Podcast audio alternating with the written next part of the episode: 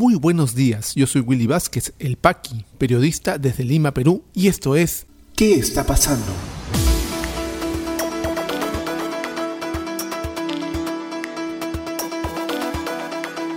Estas son las noticias de hoy miércoles 3 de febrero de 2021.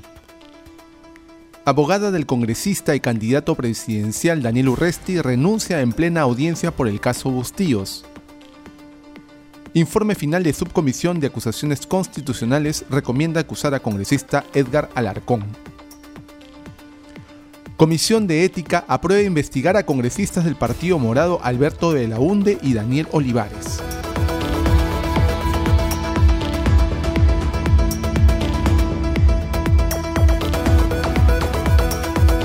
Vamos al desarrollo de las principales noticias aquí en ¿Qué está pasando? Y en un hecho sin precedentes, de lo que recordamos al menos, ayer durante la audiencia en el juicio que se le sigue al hoy congresista y también candidato a la presidencia por Podemos Perú, Daniel Urresti, su abogada defensora renunció, renunció en plena audiencia, en vivo ante las cámaras de Justicia TV. Es un hecho, como les digo, sin referentes hasta el momento, no se ha visto. Imagínense que ustedes están en un juicio y su abogado o abogada renuncia en el medio del juicio. Es risible pero preocupante también, porque eh, estamos hablando pues de una acusación muy grave de asesinato y violación, informa el diario El Comercio. La abogada Vanessa Alfaro renunció al patrocinio del candidato presidencial por Podemos Perú Daniel Urresti, luego de que el fin de semana se difundieron audios y videos respecto de un presunto intento para comprar a un testigo en el marco del juicio oral seguido en contra del también congresista por el asesinato del periodista Hugo Bustíos. La letrada alegó cuestiones de honor y buena reputación de su nombre. En plena audiencia, la abogada informó a la tercera sala penal superior especializada en crimen organizado que durante varios años asistió como defensa legal del ex congresista, pero que desde este martes se retiraba del patrocinio. Sin embargo, agregó, también tenía el derecho de objetar la continuación de su labor como defensora cuando en el curso del proceso se vuelcan hechos que resienten mi trabajo y que resienten mi desempeño profesional. Informó que el domingo, por los videos difundidos en Cuarto Poder, tomó conocimiento de que los dos testigos propuestos por su persona, como parte de la defensa de fueron grabados con otro testigo de cargo propuesto por la Fiscalía. La ligereza con la que nos asumen un rol testifical ante una sala de juzgamiento provoca en mí, como persona, mucho desencuentro y profunda molestia. A, partir de este hecho y tomando en conocimiento de los mismos, urge en mí un propósito diferente al inicialmente expuesto, puesto que hoy voy a defender mi nombre, reputación y exigencia profesional que he empleado siempre, no persiguiendo más la defensa de Daniel Urrestielera. Por tanto, renuncio a la continuación de la defensa en el presente juicio oral, sostuvo. Y esto lo confirmó Resti, el mismo Resti, eh, asegurando que la renuncia fue sorpresiva, pero que la decisión de su abogado tiene base porque a ella le han mencionado como si hubiese participado en la compra de testigos, en la cual no he participado mi abogado ni yo. Y el día de hoy, justamente este señor saldrá públicamente a contar su historia, a decir la verdad. Y justamente ese señor Jorge Calvera, quien estuvo al lado de Urresti en esos tiempos, era su subordinado en la base de Castro Pampa, en Ayacucho, en los 80, cuando sucedieron los hechos, salió ayer a tratar de decir, en un video, por supuesto enviado a los medios, que se le ocurrió a él ofrecerle un apoyo al testigo para que pueda atenderse de sus dolencias de salud, que solamente se le ocurre a él, solo a él y nada más que a él. ¿No? Coincidentemente, Urresti también dijo que hoy día va a salir el señor a aclarar. Todo coordinado, todo muy bien establecido para los hechos. Lo que pasa en el caso Urresti es escandaloso realmente escandaloso. ¿Cómo un candidato presidencial puede pretender no serlo teniendo todas estas acusaciones encima? Claro, ustedes dirán, son acusaciones, no se le ha probado nada. Recordemos que el señor Urresti ya tuvo un proceso en el cual eh, salió, fue declarado inocente, pero la Corte Suprema anuló el proceso por haber sido mal realizado.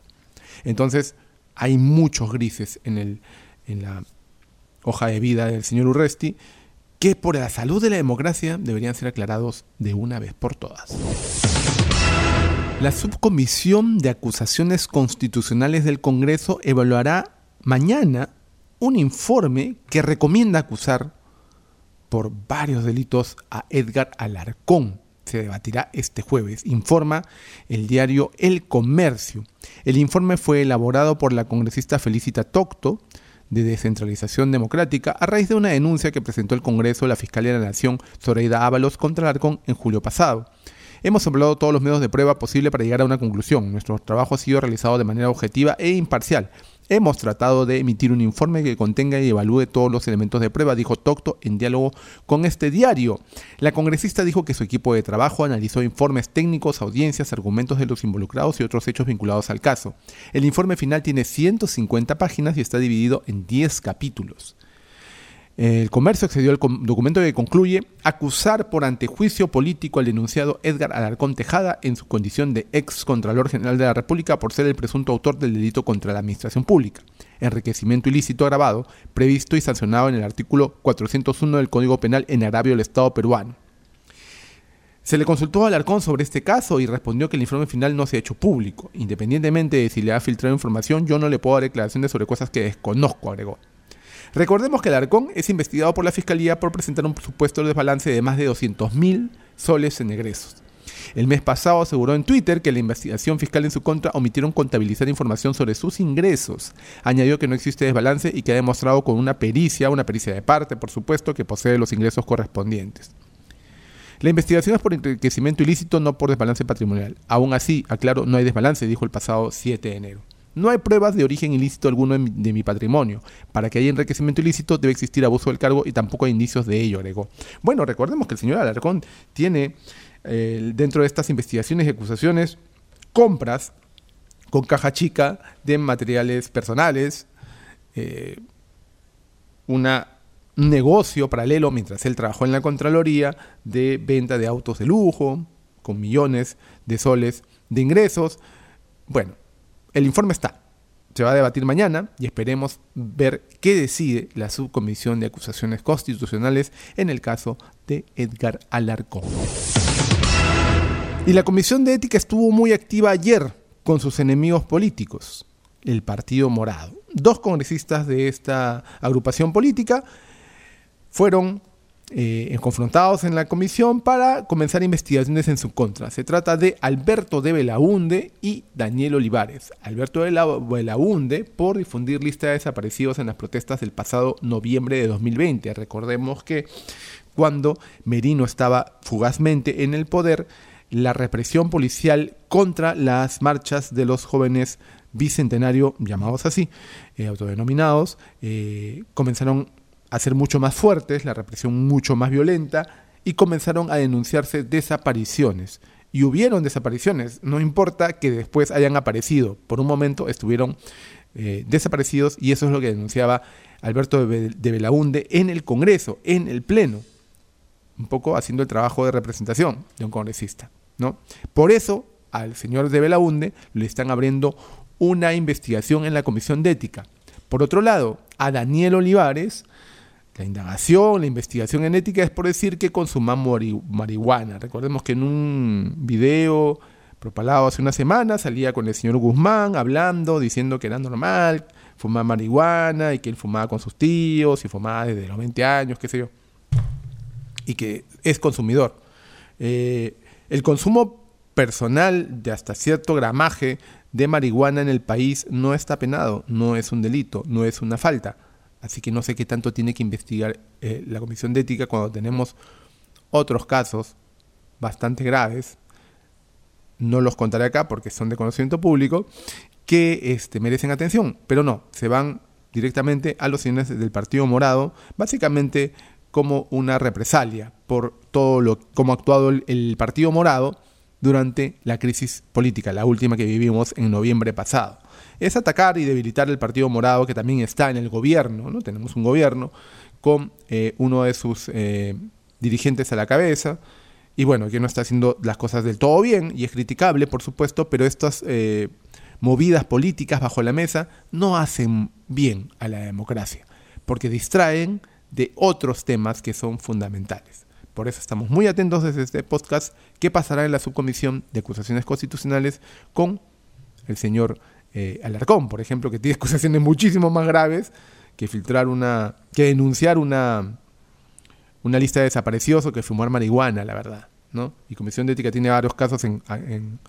en agenda que aún no ve. Venganzas políticas desde el entorno de poder dentro del Congreso.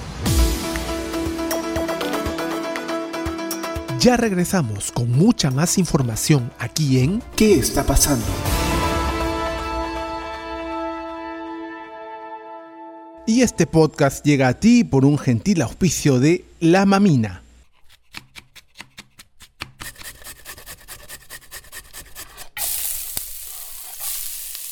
Estos sonidos son el punto de partida de una deliciosa experiencia.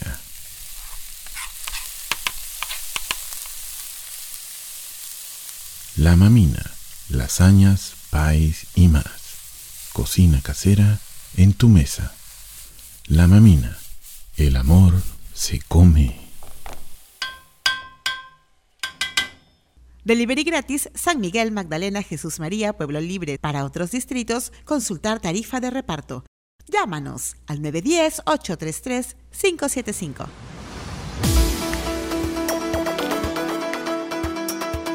¿Qué está pasando rumbo a las elecciones 2021?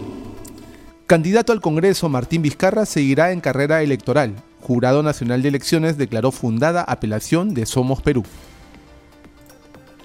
Candidata presidencial Verónica Mendoza pide al presidente de Argentina que facilite el acceso a las vacunas de AstraZeneca. Dicho laboratorio desarrolla las vacunas en ese país. Para el presidente del Jurado Nacional de Elecciones, Jorge Luis Salas, el Congreso puede postergar las elecciones y en caso de emergencia el Poder Ejecutivo. ¿Qué está pasando en la economía? SUNAT prorroga el pago de impuestos durante el mes de enero, informó que medida alcanza a 8.5 millones de contribuyentes. Comisión de Transportes del Congreso declara de interés nacional la creación de una aerolínea estatal. Medida se aprobó con nueve votos a favor y uno en contra. Sociedad Nacional de Industrias pide impulsar el sector pesquero con la compra de productos peruanos en cuarentena. Exportaciones cayeron en un 20% durante el 2020. ¿Qué está pasando en las regiones? En Lambayeque realizan 800 pruebas de descarte de COVID-19 a través del plan Taita. Casos positivos son atendidos y enviados a cuarentena con asistencia alimentaria. En La Libertad, congresistas de la región a favor de que municipios compren vacunas contra COVID-19 pedirán que iniciativa se debata en el Pleno. Huánuco, Pasco, Apurímac e Ica superan su récord de muertes por día y se complican en plena segunda ola. Datos fueron registrados a través de SINADEF. COVID-19 en el Perú. La situación actual de la enfermedad en el país, según los datos del Ministerio de Salud, es la siguiente. Las cifras hoy son de terror. A la fecha, 1.149.764 casos confirmados con 4.940 las últimas 24 horas y 173 fallecidos. Se han dado de alta ya a 1.062.850 personas, continúan hospitalizadas 13.472 y lamentablemente ya han fallecido 41.354 peruanos.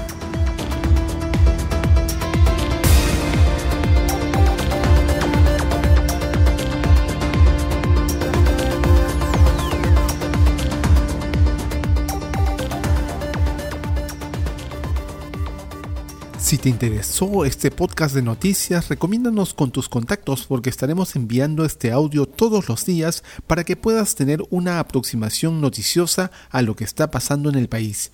Suscríbete a nuestra lista de distribución en WhatsApp y compártelo.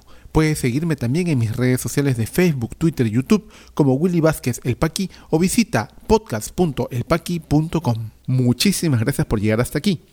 Nos escuchamos en cualquier momento.